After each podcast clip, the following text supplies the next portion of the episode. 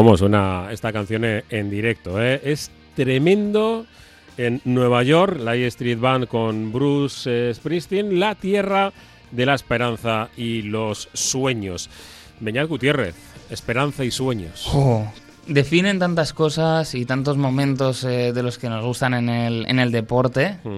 Eh, te tengo que decir, porque te has cruzado con, con el presidente de la Federación Claro. De, de Boxeo y hemos hablado de ti. Mm, Bueno, de ti, de mí. Porque Claro. yo le decía, a ver, yo un casi cincuentón puede volver a, a, a enfundarse un guante sin contacto, porque uno tiene su, su carita Mm. y claro, no quiere mantener eh, el rictus así bien.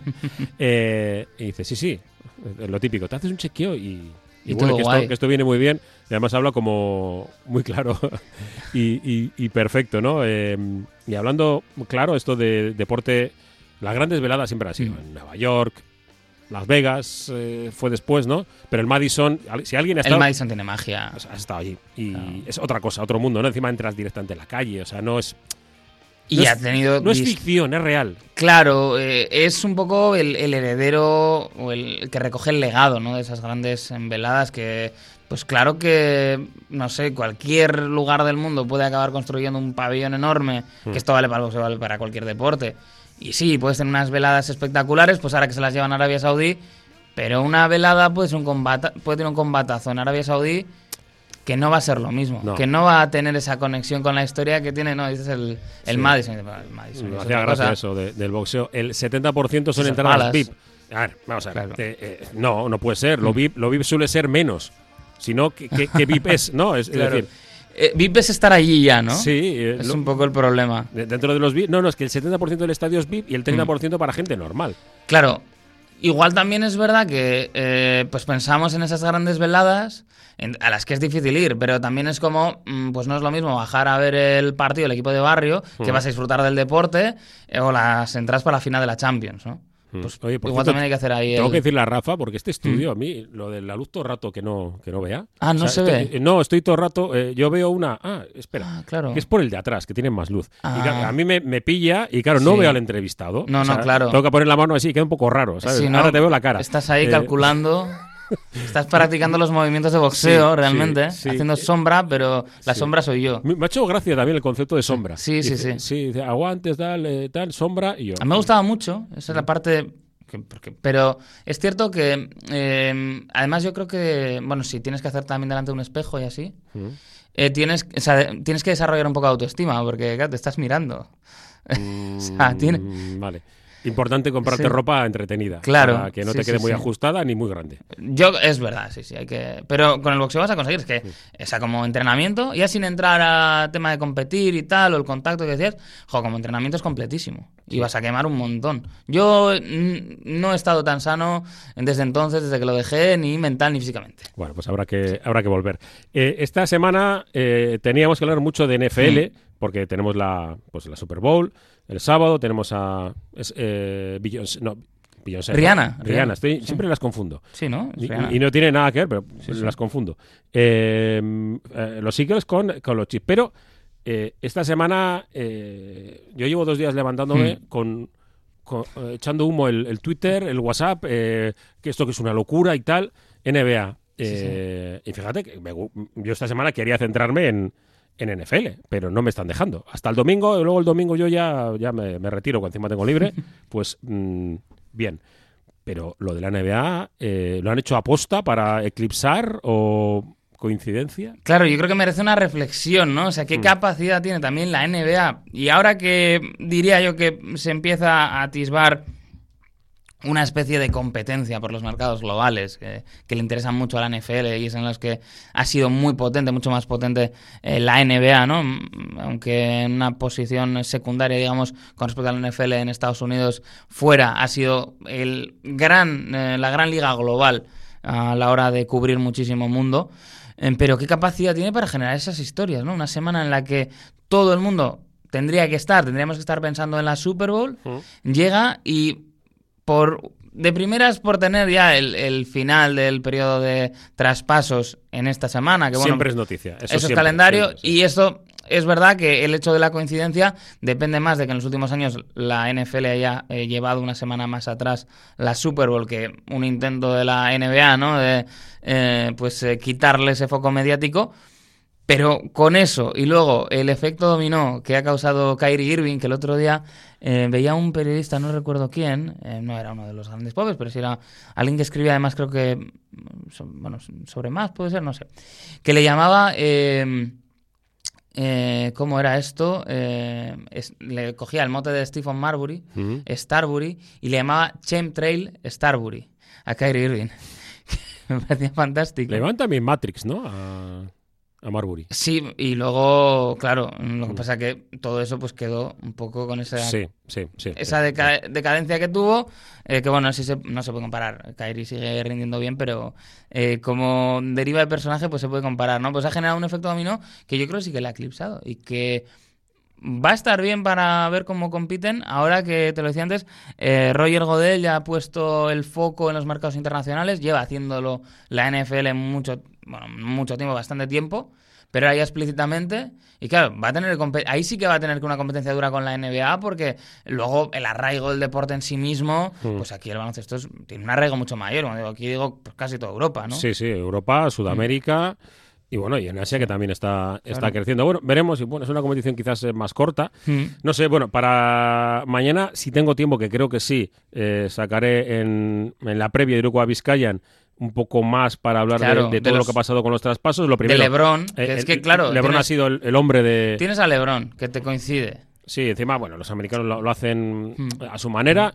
Eh, a él le ha encantado y hay mucha gente que está encantada. Yo quizás, pues, no sé, mm, mi forma de entender el deporte, me- yo creo que me ha dolido más Mm. eh, la celebración y el momento de, de consecución que, que, que el hecho de que LeBron haya, se haya convertido en el máximo autor de la historia. Me ha parecido, me Mm. parece bien que esté, que esté Skyhook, eh, pues, Es- eh, para, Sí, para el- dar el el balón, testigo, el relevo ¿no? y tal. Bien, vale, eh, muy bien.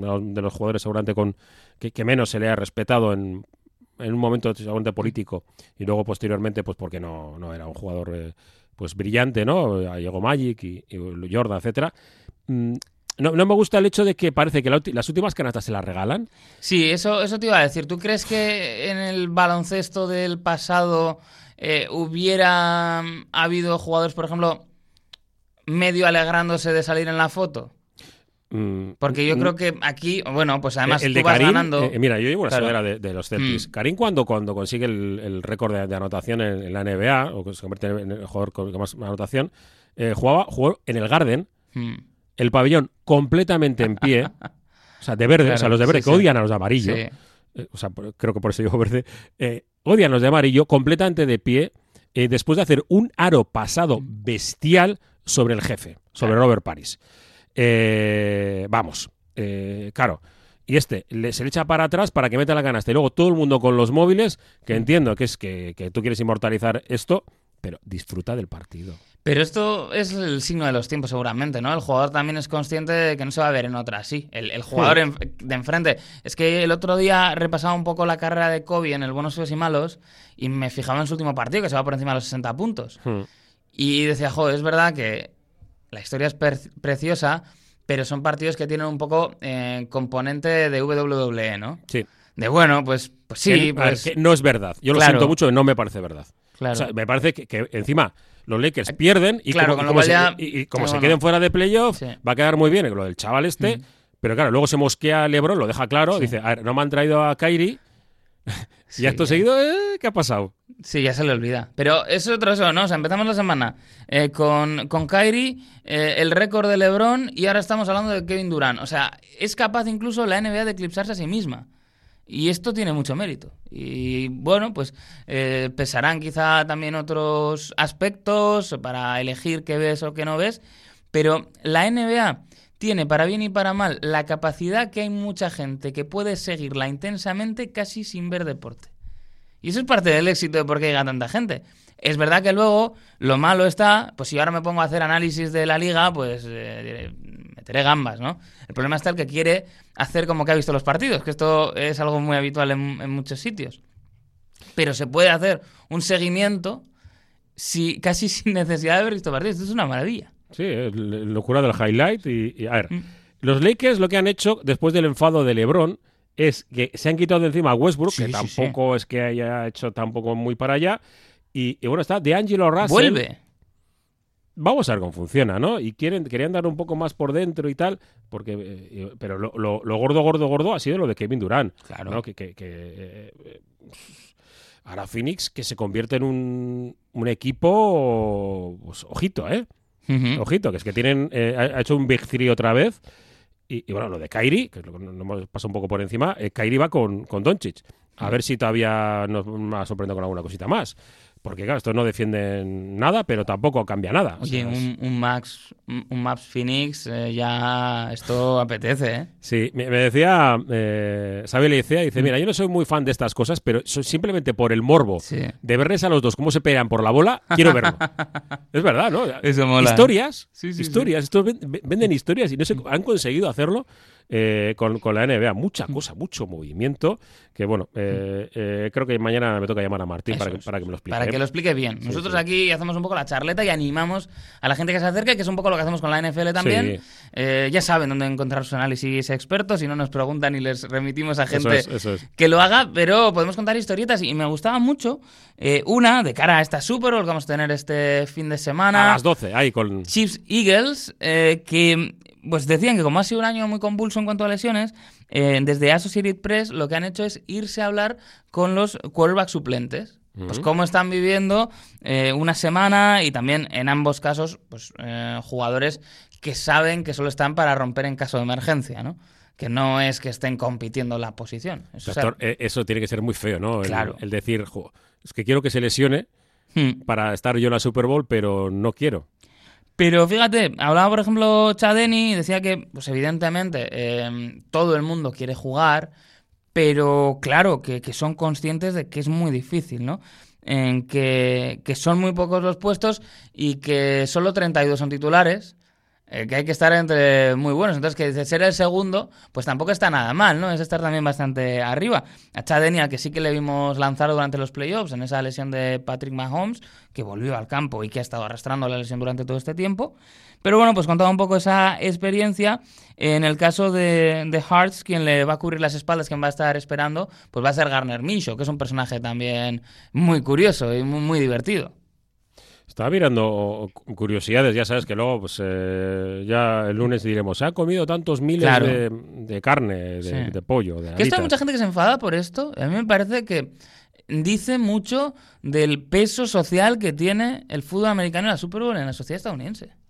O sea, me, me parece bien, a mí me gustan esos datos. Y, y luego, eh, cu- curiosidades, eh, ¿tú sabes cuánto cobra una cheerleader por, por estar en... Uf. Eh, su sueldo normal su- suele ser entre 50 y 75 dólares por partido. En este caso Vaya. parece que le- les van a pagar eh, incluso 500. Vaya, pues, pues te quiero decir que no... Joder, No, que me parece poco, es ¿eh? la élite de, de cheerleader, Ya, ¿no? claro. Ah, sab- no hay- sabiendo que las mascotas cobran un pastizal. Es que ahí los sindicatos no tienen fuerza. No. mm, me- Hay que montar una cheerleader union, ¿eh? Sí, por- porque el tema de los transportistas allí fue, Claro. funciona, ¿eh? Sí, sí, sí. Pero no, eh, bueno, están, están enfadadas, por lo que parece. Es que no me- Lógico. Es que estamos hablando del espectáculo en deportivo, entretenimiento, pues si no el más importante del mundo, ¿qué? ¿Top 3? Sí, sí, sí, sí. O sea, sí, sí, sí. joder. Eh, venga, eh, ¿con quién vas y quién crees que, que puede ganar? Porque estamos Hearts, Mahomes. A ver, eh, los más expertos cada más favorito a Filadelfia, ¿no? Por, por ese eh, equipo más equilibrado y, y sobre todo pues, esa defensa que tan bien ha funcionado. Quienes apuntan que estará será también importante en ver si son capaces de establecer el juego de carrera. Y luego es cierto que, claro, cuando uno habla de Kansas City Chiefs, pues es que la magia de, de Mahomes Ah, yo te soy- invita a pensar que todo es Yo posible. estoy en el otro lado, el, Sí, el- ¿no? el especialista defensivo. Claro. Y eh, vamos, eh, no le dejo que salga mm, con dos piernas. Ya, ya, ya. Un poco acaba como el pateador de los Simpsons, ¿no? Sí, y quizás la con ese pelo tal, pues el, la, la, bota y el resto de la pierna pues van, detrás. Digo, no, no será antideportivo, digo, Mm. simplemente que lógicamente lo que vas a tratar de hacer a un jugador limitado en cuanto a sus movimientos es tratar de que no se mueva mucho Hmm. y, y no dejar que piense, porque encima si piensa cualquiera de los dos están muertos.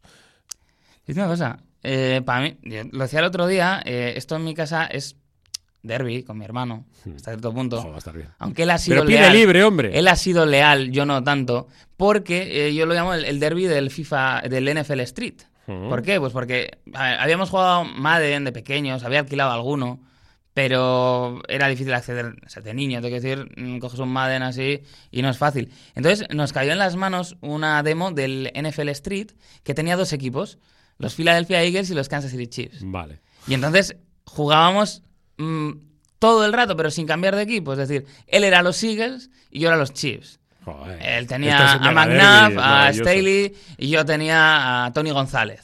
Claro, eh, ¿qué pasa? Que él con los años sí que se ha mantenido fiel y es un auténtico fanático de los Eagles. Te diría que sobre cualquier otro equipo deportivo. Ah, mira. Los Eagles por encima de cualquiera que se les ocurra. Sí, también los que juegan a fútbol por aquí.